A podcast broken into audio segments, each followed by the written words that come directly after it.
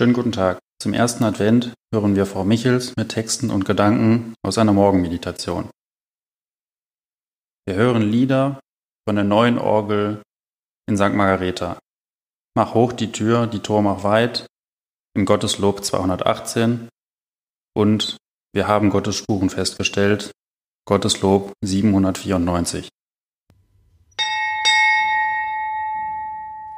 In St. Margareta pflegen wir seit inzwischen vielen Jahren die Tradition, uns jeweils am Samstag vor den Adventssonntagen zu einer Morgenmeditation zu treffen. Dafür suchen wir immer ein Rahmenthema, mit dem wir uns dann in vier Unterthemen auseinandersetzen. Erfreulicherweise können wir uns dabei immer darauf freuen, dass es unterschiedliche Vorbereitende gibt. In diesem Jahr haben wir das Thema Durchlässig für das Licht ausgewählt. Wir nutzen dazu als Grundlage ein Andachtsheft vom Gottesdienstinstitut der Evangelisch-Lutherischen Kirche in Bayern und die zu dem Heft gehörenden Bildkarten. Die Bildkarten zeigen uns vier Fenster der Kathedrale in Chartres. Diese Fenster sollen uns mit ihrer farbstarken Bildsprache dazu inspirieren, uns auch in einer schwierigen Zeit in der wir auf vieles verzichten müssen, dem Licht zu öffnen, wie das Fenster einer Kathedrale. So hoffen wir, wie die Erbauer der großen Kathedrale, dass wir sehen können, welche Bedeutung das Licht hat. Die Fenster sollen uns spüren lassen, dass sich im Licht das Göttliche manifestiert. So wollten sie ihre Fenster in ihrer Pracht verstanden wissen, als Abbild der unsichtbaren Schönheit. Wird nicht auch im Johannesevangelium Jesus Christus Licht der Welt genannt? Hören wir nun einige Verse von Psalm 91. Denn der Herr ist deine Zuflucht. Du hast dir den Höchsten als Schutz erwählt. Dir begegnet kein Unheil. Kein Unglück naht deinem Zelt, denn er befiehlt seinen Engeln, dich zu behüten auf all deinen Wegen. Was sagt mir das Psalmwort? In welcher Situation hat es sich für mich bewahrheitet? Wobei habe ich eher das Gegenteil empfunden? Kann ich um Hilfe und Unterstützung bitten? Wann habe ich schon einmal Gottes Schutz gespürt?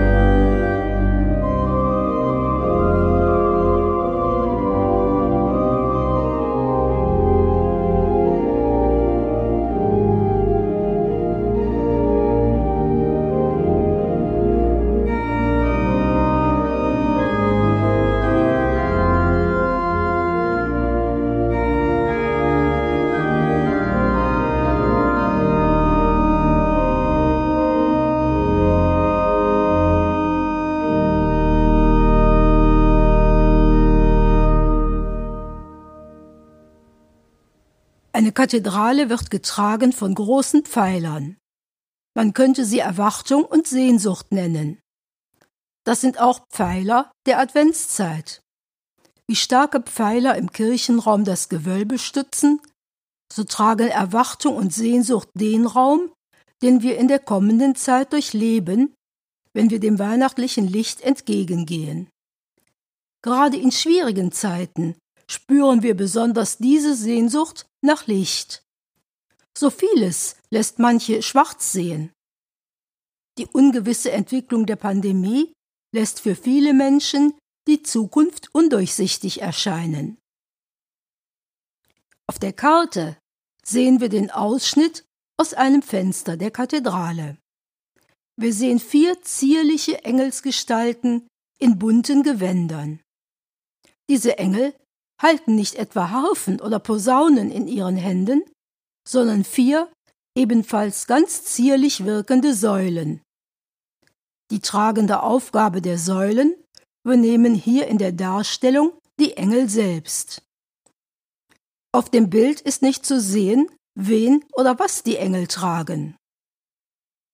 Sie tragen über sich die thronende Maria, die sich in der Darstellung als Himmelskönigin präsentiert.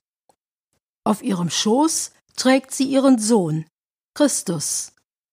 Das Kind hebt segnend die Hand. Insgesamt sind rings um die Madonna und das göttliche Kind 14 Engel zu sehen. Davon sind vier die Engel, die die Säulen tragen.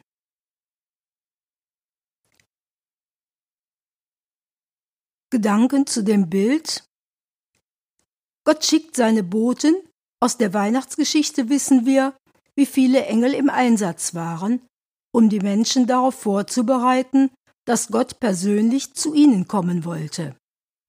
Ein Engel verkündet Zacharias die Geburt des Johannes. Ein Engel verkündet Maria die Geburt ihres Sohnes. Ein Engel beruhigt Josef.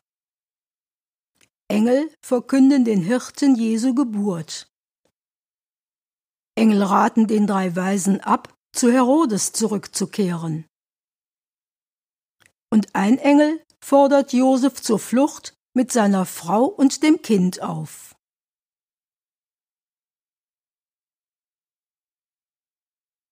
Engel tragen deine Wege. Was heißt das für unsere Zeit? Mag das nicht für den einen oder anderen Menschen, gerade in der jetzigen Zeit der weltweiten Pandemie und deren Folgen, eher zynisch klingen? Wie empfindet das der schwer an Corona erkrankte Mensch? Wie empfindet das das Pflegepersonal in der Klinik, das bis zur Erschöpfung arbeiten muss? Wie empfindet das der Gastwirt, der trotz vieler Investitionen zum Infektionsschutz sein Lokal nicht öffnen darf? Wie empfindet das der alte Mensch im Seniorenheim, der auf den Besuch seiner Familie verzichten muss? Wie empfindet das die Urgroßmutter, die ihr erstes Urenkelchen nicht sehen kann?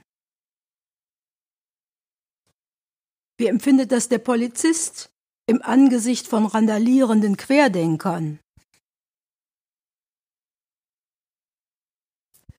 Wie empfindet das der Arzt, der auf der Intensivstation um das Leben von Corona-Erkrankten kämpft, wenn er Berichte von Corona-Leugnern sieht und hört? Wer unterstützt diese Menschen? Wer macht ihnen Mut? Wer trägt sie? Vielleicht fällt es ihnen in der augenblicklichen Situation schwer, die Botschaft, getragen zu sein, auf sich beziehen zu können. Engel tragen deine Wege. Vielleicht dauert es lange, bis sie das so sehen können. Vielleicht könnten wir dazu beitragen, dass sie sich getragen fühlen. Und was trägt mich?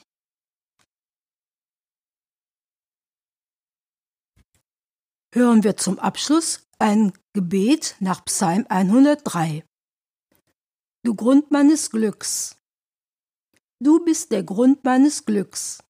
meines Jubels und meiner Freude. Du weißt mich zu erretten und ebnest den Weg. Du bist und bleibst beständiger Boden unter meinen Füßen. Heimat. Im Einklang mit allen Engeln des Himmels lobe ich dich.